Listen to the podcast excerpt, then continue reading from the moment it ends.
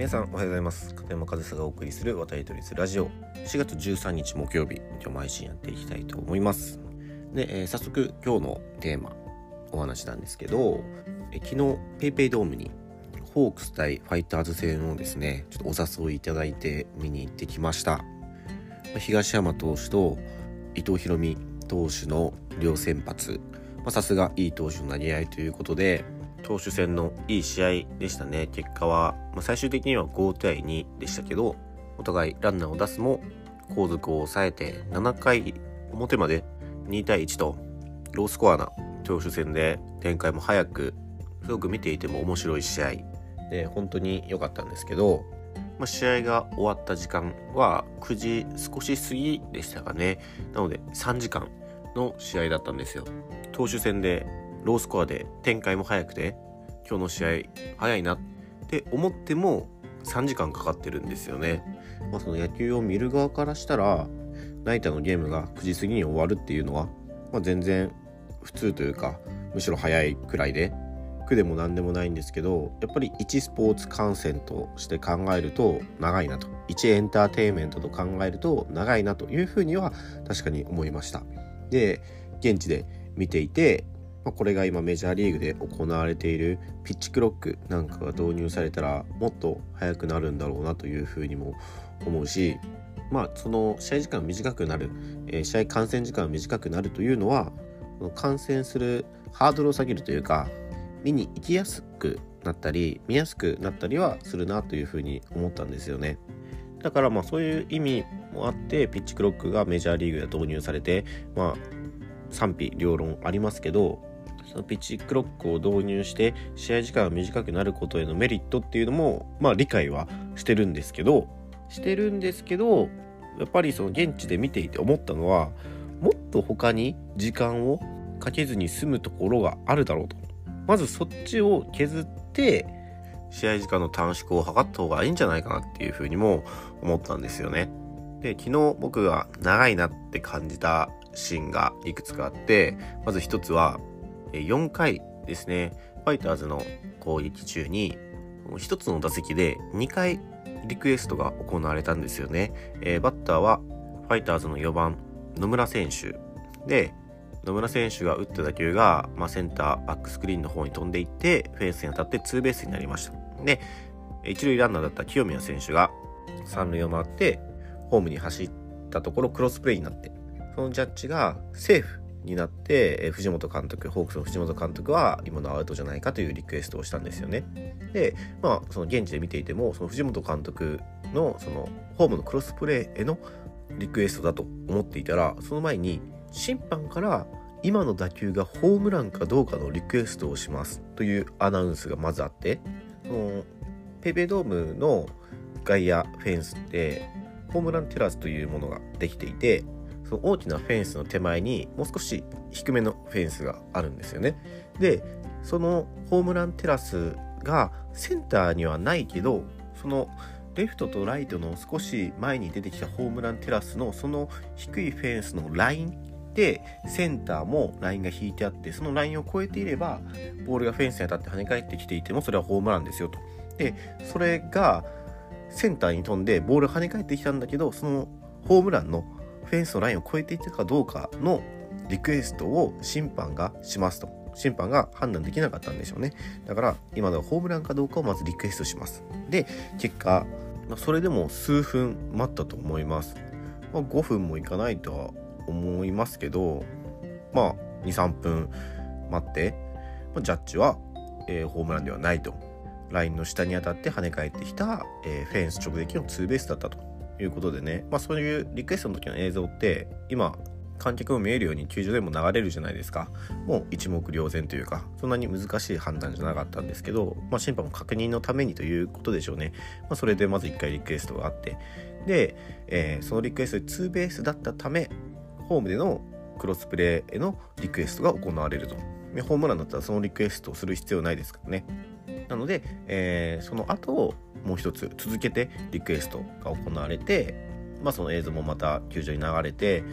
まあ、結果セーフだったものがアウトになったんですよね、まあ、なので藤本監督ホークスのリクエスト成功ですでこの1打席というかこの1つの打球に対して2回リクエストが行われたことによって、まあ、10分強くらいは試合は中断したと思います。でこれ僕ちょっと長いなっていうふうに思ってまあそのリクエストがね2回続けて行われるということもそんなにあることじゃないんですけどけどこれってもっと時間削減できそうじゃないですか？今その球場に死角がないくらいカメラが設置されていて打球がどこに飛んだかとかっていうデータも取れたり打球速度とかも分かる時代ですよ。それだけテクノロジーが発展したこの現代野球でそのホームランのラインを超えてるかどうかのリクエストにまあ数分かかるこんなのそのカメラでちゃんと判断できるようにしておけば本当にもう1秒なんですよねだって今そのメジャーリーグとかでありますけどストライクゾーンにボールどこ通ったかみたいのがもうその瞬間出るわけじゃないですか。でその他のスポーツといったらバレーボールとかテニスボールとかのそのライン際に落ちた球がラインにかかってるかどうかみたいなのも一瞬でわかるじゃないですか。だからそのフェアかファールかとかポールを巻いたかどうかとかそのホームランのラインを超えたかどうかみたいなそういうラインを割ったかどうかの判断って一瞬でできるはずなのにそこに数分かけるってできることをやってないと思うんですよね。だからそのできることをやらずにピッチクロックとかそういう選手に負担をかける時間短縮対策みたいなのはちょっと順番が違うんじゃないかなというふうにも思いましたしその2つ目のリクエストに関しても今その360度どっからでもそのクロスプレーとか見えるようなカメラが設置してあって、まあ、だからリクエストが機能しているとは思うんですけどアウトかセーフかっていうのはその個人差があっちゃダメじゃないですか。もうはっきりアウトかセーフかってわかるじゃないですか。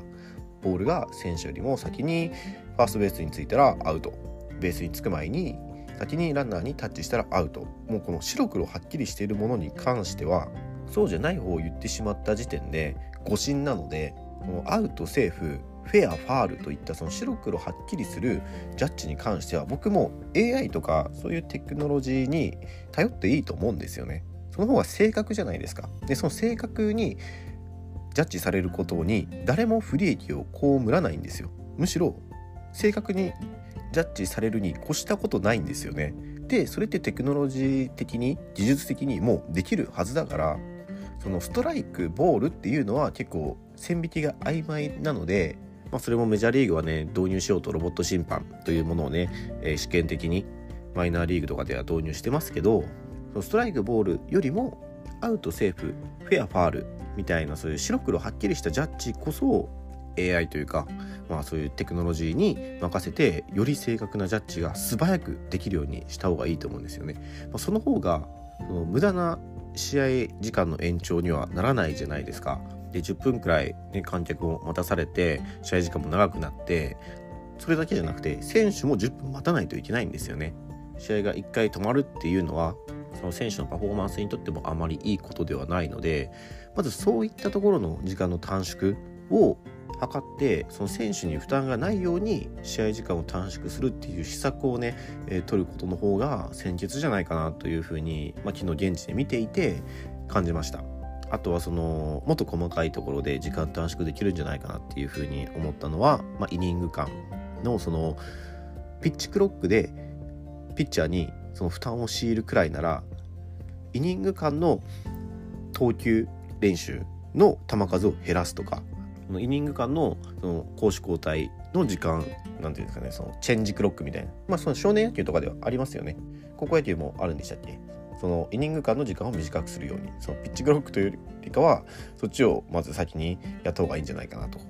でもう一つすごく細かいとこなんですけどそのリクエストした時に審判が集まるじゃないですか。あの時間も無駄だなと。今その、メジャーリーグまたメジャーリーグの話ですけどピッチコムって言ってキャッチャーとピッチャーのサインのやり取りを電子機器を使ってやってそのサインのやり取りの時間も短くしようと、まあ、ピッチクロックで結局その時間制限はあるんですけどそうやって選手たちがその電子機器を体に身につけてそれでコミュニケーションを取ったり意思疎通をしてるわけじゃないですか。その時間短縮という目的のために。だったらその監督から抗議があったりそのリクエストの時とかに審判が4人集まるあの時間無駄だなって思うんですよ。審判もそのピッチコムみたいなねそのまあそう何でもいいですよトランシーバーでも何でもいいけどその場でそのコミュニケーションが取れるようなものを身につけていればわざわざ集まる必要ないしその集まることで多分集まって解散してのその行き来だけに15秒ずつくらいかかってるから30秒は1回集まることに時間は短縮されますよね。別そのたった30秒くらいじゃないかって思うかもしれないですけどそれは意味のある30秒じゃなくて意味のない30秒だからまずそういうところちっちゃいところでもそういうところから削っていくことが僕は大事なんじゃないかなと。でそういう意味のないところや技術を使って短縮できるところで時間を短縮して意味のあるところ必要なところではしっかり時間をかけるというふうにした方が野球というスポーツとしての魅力も損なわずに試合時間も短縮できてその見る側観客の負担も減らせる。その試合時間が短くなることによって観客への負担がなくなるというのはもう本当にその通りだと思います。それは僕はすごくいいことだと思うんですけどそのやり方についてちょっと実際に現地に行ってみてより感じた部分があったので今日はそのその試合時間の短縮方法についてちょっと僕の考えをシェアしてみました。まあその今年からメジャーリーグでピッチコムが始まってまあ、メジャーリーグで行われていることは、まあ、大体次の年くらい日本にも入ってくるんですけどそのメジャーリーグがピッチコムを導入したことによってやっぱりなんか損なわれた魅力みたいなとこは見えてるわけじゃないですか。だからそのまま日本も導入するんじゃなくて日本はじゃあピッチコムを導入する前にこういうとここういうとここういうとこをまずチャレンジしてみようっていう風なねやり方になるといいなと。その順序をねピッチコムでピッチャーに負担をかけて選手に負担をかけて時間を短縮しようとするよりも先にすることがあるということをちょっと考えてやってもらえたら魅力も損なわずに時間も短縮されてもうウィンウィンなんじゃないかなというふうに思いますので、まあ、そういった期待をね日本の野球界にはしていきたいなというふうに思います。はいということで、えー、今日も最後までお聴きいただきありがとうございました。片山和沙でした。